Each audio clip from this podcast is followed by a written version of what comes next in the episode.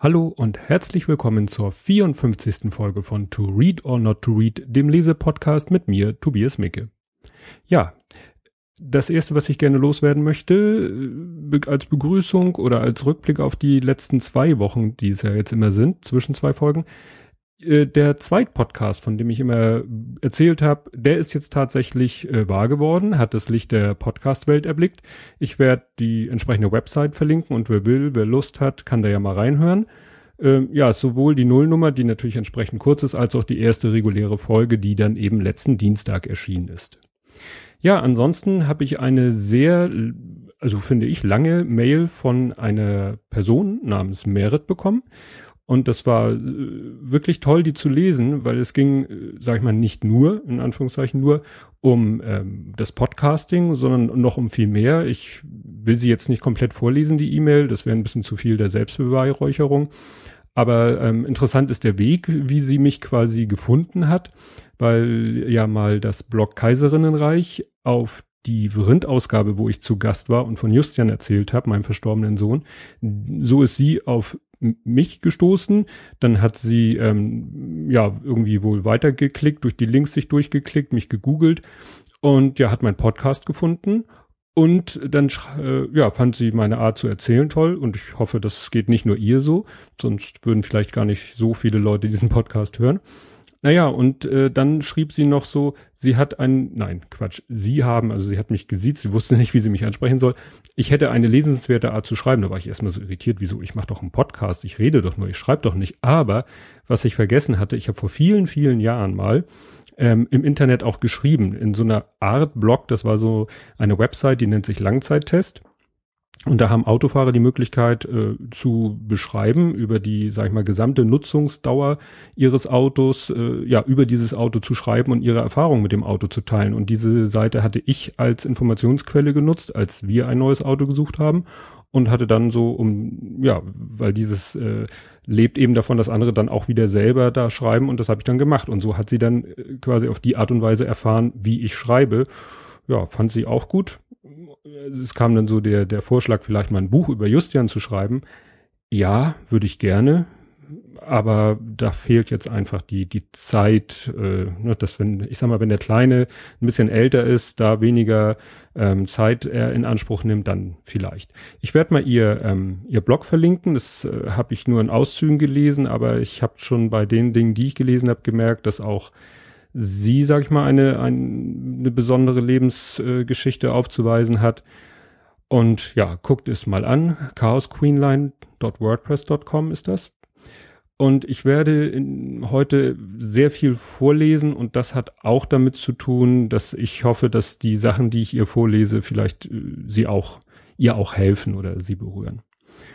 Gut, dann kommen wir mal jetzt zum Buch. Und ähm, das Buch heißt Ach, diese Lücke, diese entsetzliche Lücke. Zum Titel komme ich ganz, ganz, ganz, ganz später nochmal. Ähm, das Buch ist vom November 2015 und trägt den Untertitel Alle Toten fliegen hoch Teil 3. Und bei dem einen oder anderen wird es jetzt vielleicht klingeln. Ja, das ist die Fortsetzung des Buches Oh, wann wird es mal so, wie es nie war? Oder so ähnlich. Das ist der zweite Teil gewesen von einer ja, dreiteiligen, ich glaube nicht, dass da noch was zukommt, deswegen kann man es wohl Trilogie nennen, einer Romanreihe von, jetzt kommen wir zum Autor, Joachim Meyerhoff. Und ja, wie gesagt, der hat drei Bücher geschrieben und ich habe das alles so ein bisschen durcheinander gelesen. Meine Frau, glaube ich, auch. Daher habe ich auch wieder dieses Buch äh, entdeckt, weil sie es gelesen hat. Also Joachim Meyerhoff, Jahrgang 67, ist ja in erster Linie, kann man sagen, Schauspieler ähm, hat aber auch Romane geschrieben und der erste heißt ähm, nur einfach schlicht und ergreifend Amerika und hat eben diesen Untertitel Alle Toten fliegen hoch, weil es darum geht, dass er ein Austauschjahr in Amerika äh, verbringt und in der Zeit dort äh, stirbt sein mittlerer Bruder. Und im zweiten Buch ging es ja generell um seine, eigentlich um die Zeit davor, nämlich seine Jugend. Äh, und die war ja auch schon besonders. Also Folge 32 kann ich da euch nur ans Herz legen, euch die anzuhören. Und das ist jetzt Teil drei, der dann eben eigentlich direkt daran anschließt, an den zweiten Teil, so zeitlich gesehen. Ja, meine Frau hat mittlerweile den Autor im Theater gesehen, was nicht einfach ist, weil die Vorstellung, wenn er mal hier in Hamburg auftritt, dann sind die Vorstellungen meistens schon im Voraus, lange, lange im Voraus ausgebucht, ausverkauft. Meine Frau hat auch so ein Abo bei der, das nennt sich Theatergemeinde da kann man irgendwie ein Abo abschließen, um dann so günstig an Karten ranzukommen. Und mit viel Glück hat sie es dann geschafft. Und sie war schwer beeindruckt. Also sie kannte ihn bisher nur so aus Talkshows und äh, sie meint auf der Bühne, das war wirklich, ich weiß jetzt nicht mehr, welches Stück das war, ist auch egal. Sie meinte nur, es war, war toll, weil der hat dann mitten im Stück, hat er wohl aus dem Augenwinkel gesehen, dass jemand in der ersten Reihe auf die Uhr guckt, hat das mitgekriegt und hat dann wirklich mal ganz schnell, ist er so aus seiner Rolle raus und hat den angesprochen und hat, was? Sie gucken auf die Uhr? Das ist doch jetzt die spannendste Stelle im Stück. Wie können Sie da auf die Uhr gucken?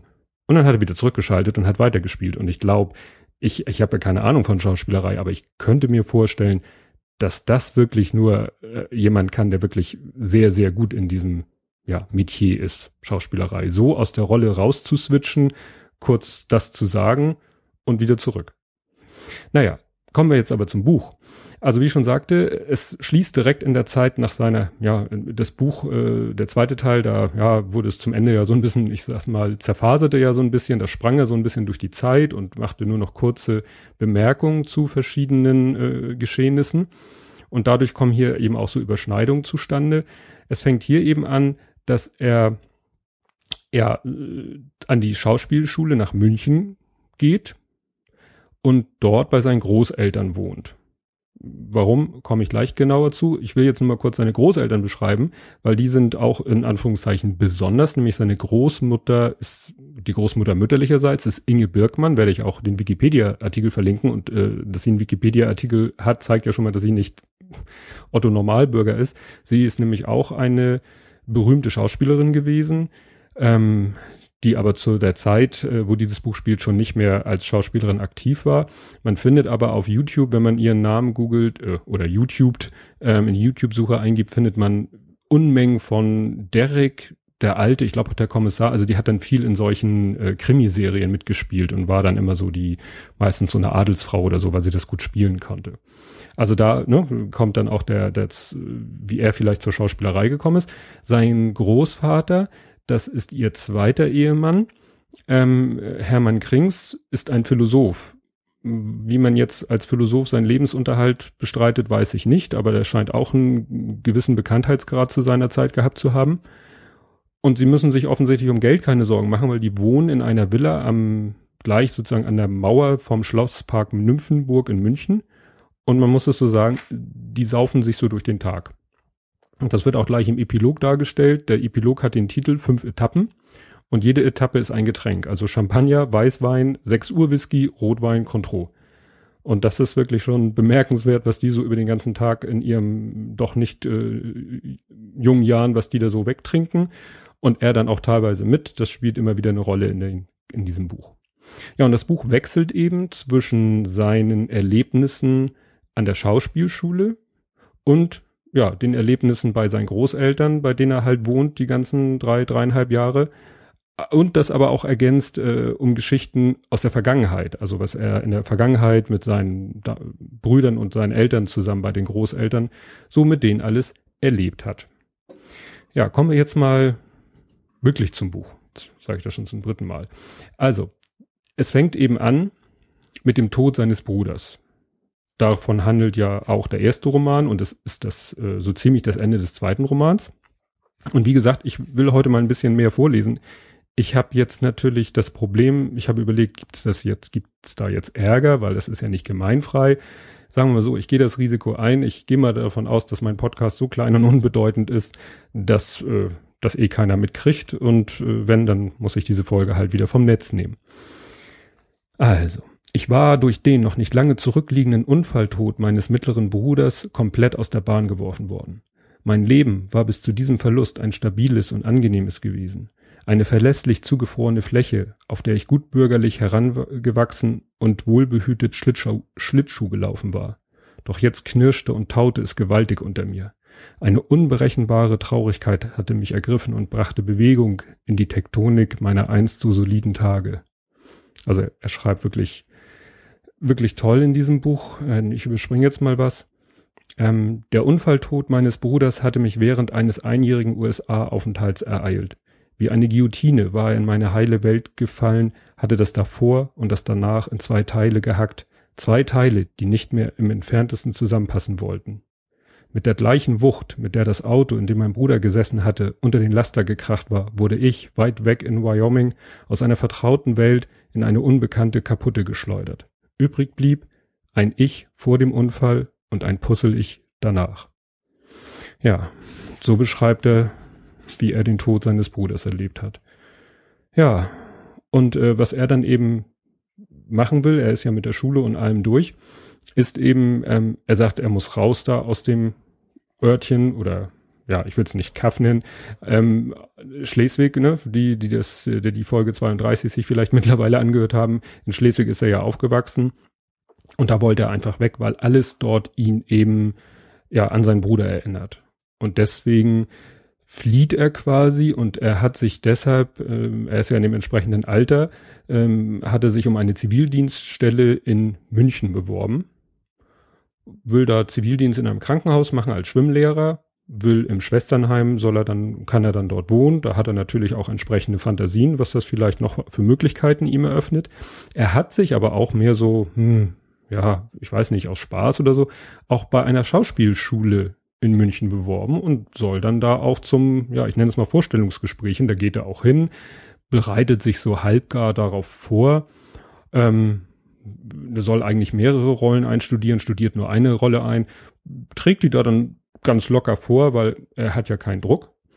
Und das erinnert mich an eine Geschichte, die ein Kumpel letztens erzählt hat, wo ein äh, Vorgesetzter von ihm ähm, in den Ruhestand geschickt wurde und dem ist es nämlich ja, genauso passiert, nur dass das eben irgendwann in den 70ern war.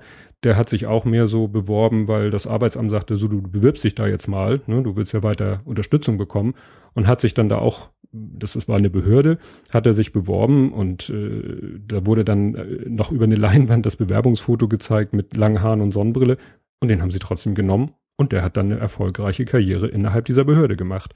Und so ähnlich passiert es ihm auch weil er eben so locker und unbedarft da und aus der Sicht derer, die das zu beurteilen haben, toll da seinen Vortrag macht, wird er an der Schauspielschule angenommen.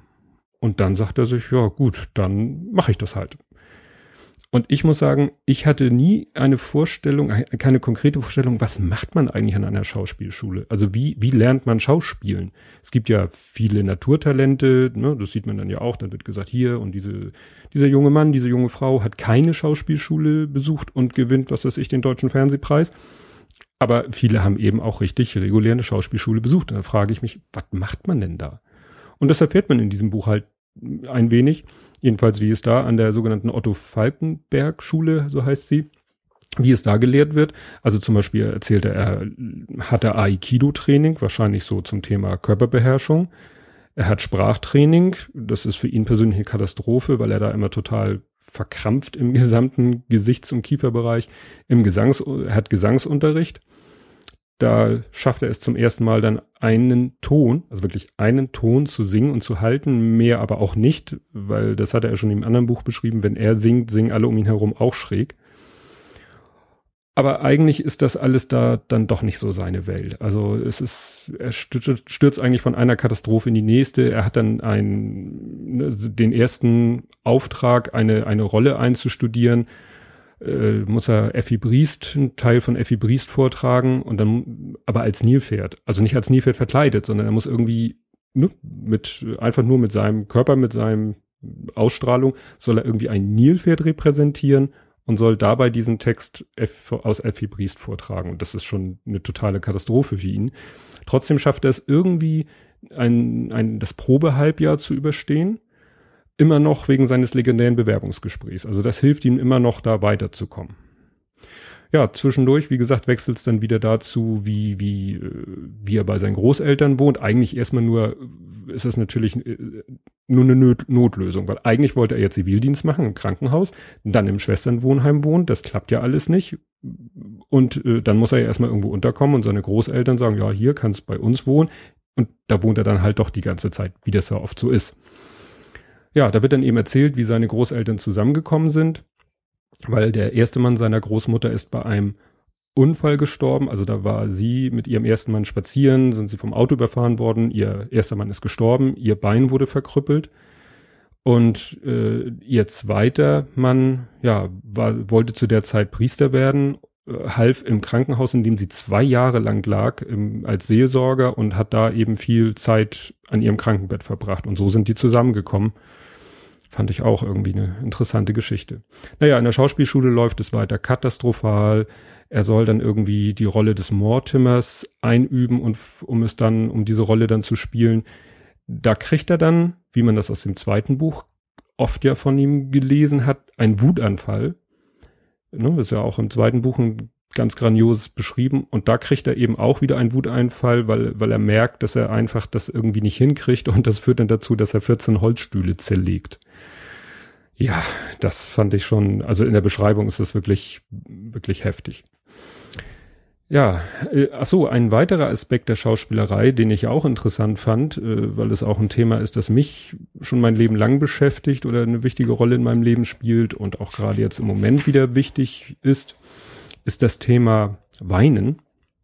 Weil als Schauspieler muss man ja auch weinen können und er sagt eben, dass es in seiner Schauspielklasse gibt es eben welche, die können das auf Knopfdruck weinen, also glaubhaft ne, weinen, so dass es wirklich echt aussieht. Oder vielleicht weinen die auch echt die können das eben. Er gehört leider zu der Fraktion, wie nennt er das, Dörrobst, ne, die Tränenlosen. Aber ich lese jetzt mal wieder was vor. Zum Thema ne, Weinen. Meine große Hoffnung war es, in der Simulation dem wahren Weinen zu begegnen. Weinen zu spielen, um weinen zu lernen. Die Tränen rauspressen und dann durch das Gefühl auf den Wangen daran erinnert zu werden, wie es ist, tatsächlich zu weinen. Aber es war anstrengend, Schwerstarbeit. Ich kam mir dann vor wie ein Gewichtheber, der undercover eine unsichtbare zentnerschwere Hantel stemmt, von der niemand etwas ahnen darf. Bühnentränen wurden meine größte Sehnsucht. Dass es mir nicht gelang, wunderte mich umso sehr, da ich, sobald ich allein war und an meinen mittleren Bruder dachte, ausdauernd und ergiebig weinen konnte. Doch wenn andere mir zusahen, ich es unbedingt wollte und forcierte, versiegten die Tränen, schnurrte der Tränenkanal wie ein Regenwurm in der Sonne zusammen und ich war staubtrocken wie ein Sahara-Sandkorn.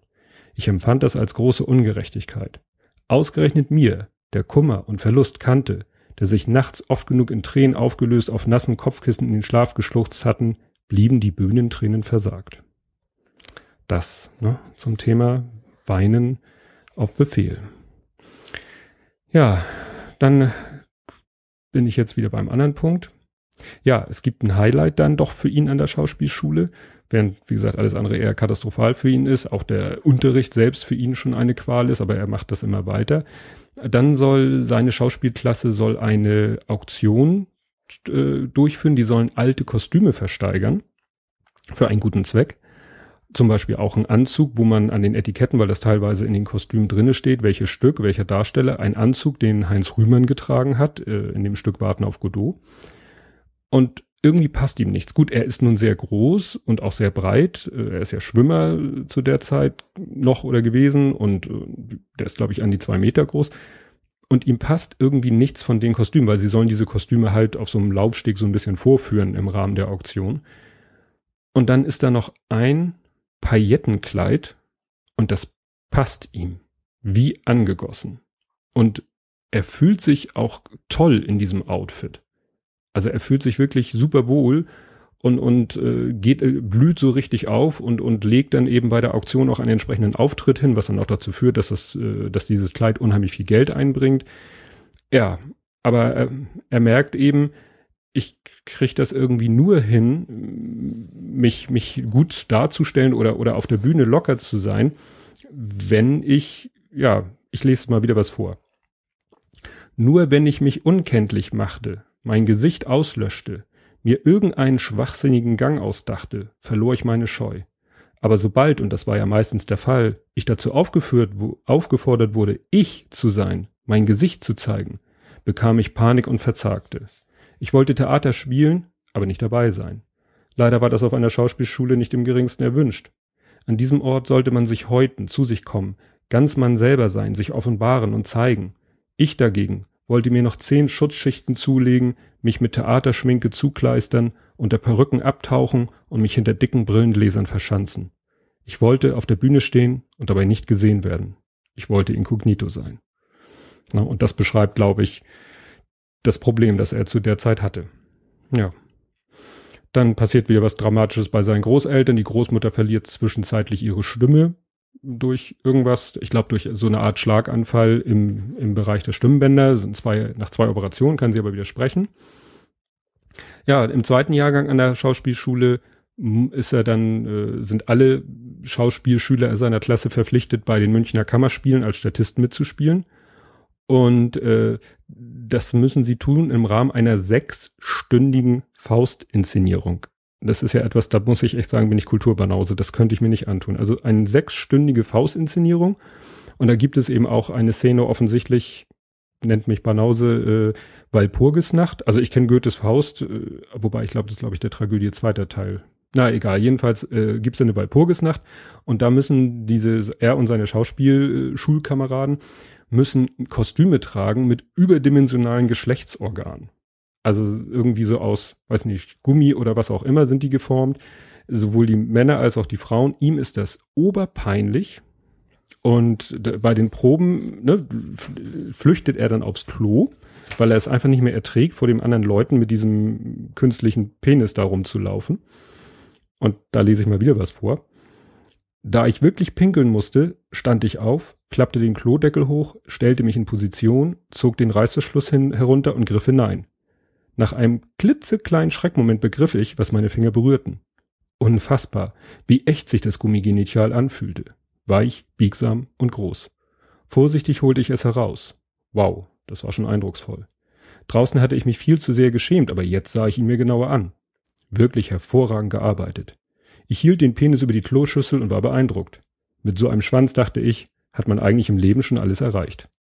Als ich das gelesen habe, musste ich lachen ja, wie gesagt, das äh, es ist eben auch lustig. Das, und das ist das Tolle an diesem Buch, kann man, glaube ich, auch mit dem zweiten Buch vergleichen. Das springt ständig hin und her zwischen, zwischen Drama, also seiner eigenen Situation Drama, auch mal bei den Eltern, äh, Großeltern dramatische Situation, dann und dann wieder äußerst lustigen Situationen, sowohl von ihm als auch von seinen Großeltern. Gut, ähm, ich muss hier immer ein bisschen hin und her gucken, vom Buch wieder hochgucken. Ähm, dann, ach so, ja, bei der Aufführung versteckt er sich dann hinter diesem Berg. Da kommt so ein Berg aus der Bühne gefahren und da versteckt er sich hinter, weil ihm das halt immer noch so peinlich ist. Und die Krönung ist, als er seinen Eltern, seinen Großeltern, ich sag mal Eltern, als er seinen Großeltern erzählt, dass er da in diesem Stück mitspielt, da wollen die sich das angucken. Und das ist natürlich für ihn der Oberhorror und er schafft es dann zum Glück, ihn das auszureden, sich das Stück anzusehen. Äh, letztendlich ist es die Länge. Äh, des Stückes. Also nicht seines Stückes, sondern des Theaterstückes. Das, diese sechs Stunden, das schreckt sie dann aufgrund ihres Alters dann doch ein bisschen ab. Ja, die nächste Katastrophe, auf die er dann, in die er dann reinrutscht, ist, dass seine Großmutter äh, wird dann von einem Regisseur überredet, obwohl sie ja eigentlich die Schauspielerei an den Nagel gehängt hat, ähm, in einem Film mitzuspielen. Ähm, ja, habe ich das Gefühl, mehr so, so ein Kammerstück, wo sie fast alleine die ganze Zeit was redet. Es gibt aber eine, eine, eine männliche Nebenrolle und sie nimmt die Rolle an unter der Bedingung, dass er, also Joachim Meyerhoff, ihr Enkel, die Nebenrolle bekommt. Und das ist dann eben das nächste Drama, weil er, er hat eben wirklich Probleme mit der Schauspielerei. Äh, selbst im zweiten Jahr an der Schauspielschule kriegt er das immer noch nicht so richtig hin, hat Probleme, Texte auswendig zu lernen oder selbst wenn er die Texte kann, die dann irgendwie natürlich rüberzubringen, er schafft es einfach nicht. Und dann stellt er sich selber noch ein Bein. Er hat zu dem Zeitpunkt was man sich schwer vorstellen kann, wenn man heutige Fotos von ihm sieht. Er hat irgendwie lange Locken und das passt auch super zu der Rolle. Und in irgendeinem der Moment der geistigen Umnachtung gehen ihm seine Haare auf den Keks und er schneidet sich die Haare so raspelkurz, wie man ihn heute kennt. Ja, und dann muss er eine Perücke tragen, das macht das Ganze noch viel, viel schlimmer. Also wirklich, es ist teilweise wirklich schon absurd. Ja, dann kommt so ein Episodenkapitel mit vielen kurzen Fakten. Dann gibt's den äh, so einen Querverweis, sage ich mal, zum zweiten Roman. Sein Vater ist erkrankt. Das war am Ende des äh, zweiten Romans ja Thema. Seine Mutter kommt aus Italien, um sich um ihn, also den erkrankten Vater zu kümmern. Die hatten sich ja mittlerweile getrennt. Dann klaut er ein Buch und da muss ich sagen, das ist so schräg. Und wir kommen nachher nochmal zu dem Thema erfunden und Erinnerung. Und bei dem Kapitel dachte ich echt, naja, was daran wohl Erinnerung und was davon erfunden ist. Wobei wir, werde ich nachher nochmal sagen, dass vielleicht gar nicht so unterschiedlich ist. Naja, er kommt dann ans Ende seiner Ausbildung, er besteht, wieder erwarten, so eine Art Abschlussprüfung, das ist die ZBF-Prüfung. Äh, die zentrale Bühnen-, Fernseh- und Filmvermittlung ist das nämlich das ist so eine Art Arbeitsagentur für Schauspieler, habe ich mal verlinkt, weil ich fand das so interessant. Es gibt tatsächlich so ein spezielles ja, Arbeitsamt oder heute würde man sagen eine spezielle Arbeitsagentur für Schauspieler weil es ja nun mal eine spezielle Berufsgruppe ist. Und er besteht diese Prüfung tatsächlich, was auch daran liegt, dass er aus Horror vor dieser Prüfung, ich glaube, drei Tage nicht nichts isst und nicht schläft oder so und dann in einem völlig desolaten Zustand ist. Und der hilft ihm dann dabei, diese Prüfung doch irgendwie erfolgreich abzuschließen. Und damit hat er die sogenannte Bühnenreife. Das heißt, er wird von dieser ZBF oder heute heißt sie, glaube ich, ZAV, wird er sozusagen in die Datei aufgenommen und steht äh, sozusagen dem Schauspielarbeitsmarkt zur Verfügung. Er findet aber erstmal keine Anstellung.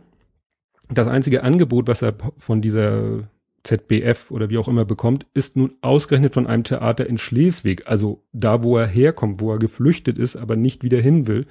Und da hat er dann tatsächlich so etwas wie einen Nervenzusammenbruch. Also da klappt er bei seinen Großeltern wirklich zusammen und heult Rotz und Wasser und äh, muss dann auch irgendwie mit, mit von, von der Ärztin irgendwie bisschen äh, ja wieder aufgepäppelt werden. Und danach fragt er sich eben, wozu er überhaupt die Schauspielschule besucht hat. Weil er irgendwie denkt, irgendwie, er hält sich selber für, für absolut ungeeignet als Schauspieler. Ja, und dann lebt er halt einfach weiter ne, bei seinen Großeltern. Ne, die drei Jahre Schauspielschule sind um. Er lebt da halt einfach weiter. Und dann kommt hier noch wieder, lese ich wieder was vor. Ich suchte in mir nach Resten von Stabilität. Gab es die überhaupt noch? War da so etwas wie ein unversehrter Wesenskern? Ich wusste es nicht. Da stieß ich auf etwas, das mir Halt versprach. Die Trauer um meinen Bruder hatte ich unbemerkt durch die Schauspielschule geschleust. Niemanden hatte ich von diesem Verlust erzählt, doch war kein Tag vergangen, ohne dass ich an ihn gedacht hätte, ohne dass ich in Gedanken mit dem Bruder gesprochen hätte. Dieser Kummer war heil und lebendig, und als ich ihn unter all den Trümmern meines Ichs hervorzog, fiel ich ihm heilfroh um den Hals und ließ mich geborgen in seine Arme sinken. Auch wenn ich mir einen anderen Wesenskern als diese Brudertrauer gewünscht hätte, so war ich doch erleichtert, wenigstens diesen unbeschädigt wiederzufinden. Was für ein Schatz. Die Trauer um den Bruder war konkret, absolut authentisch und ganz und gar ich selbst. Ja, und ich muss sagen, wenn ich solche Texte hier lese in dem Buch, dann greift mich das auch ein bisschen an, weil das trifft doch auch manches aus meinem Leben ganz gut. Ja, leider bauen seine Großeltern dann doch langsam ab ne, sind auch beide irgendwie äh, Ende 80 oder so. Und äh, er bekommt dann äh, so ein Angebot von einem Theater in Kassel. Er nimmt es auch an.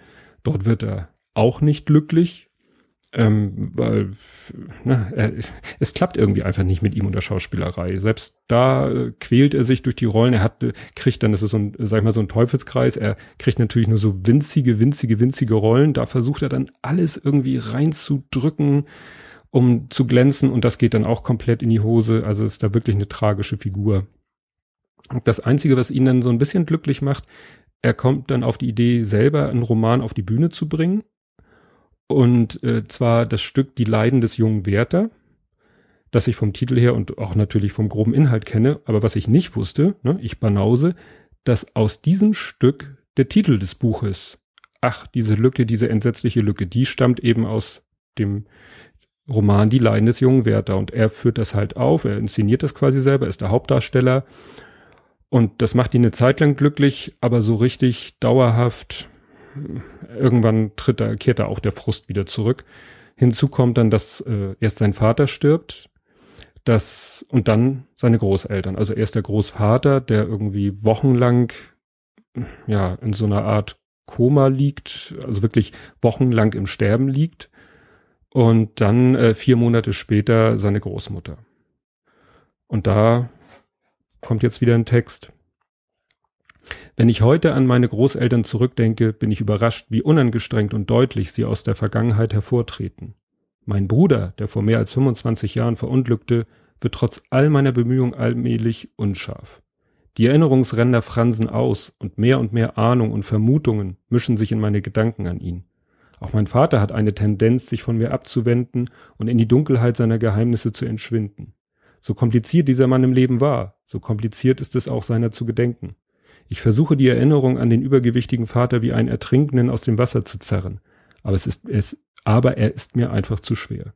Ich bekomme diesen massigen Mann nie ganz hinaus, nie ganz ans Land aufs Trockene. Immer wieder muss ich nachgreifen, nachhaken und hab, und ich einen seiner Arme entgleitet mir schon wieder sein nasses Bein. Und so hat der Satz, den er einst zu mir sagte, auch nach seinem Tod noch Gültigkeit.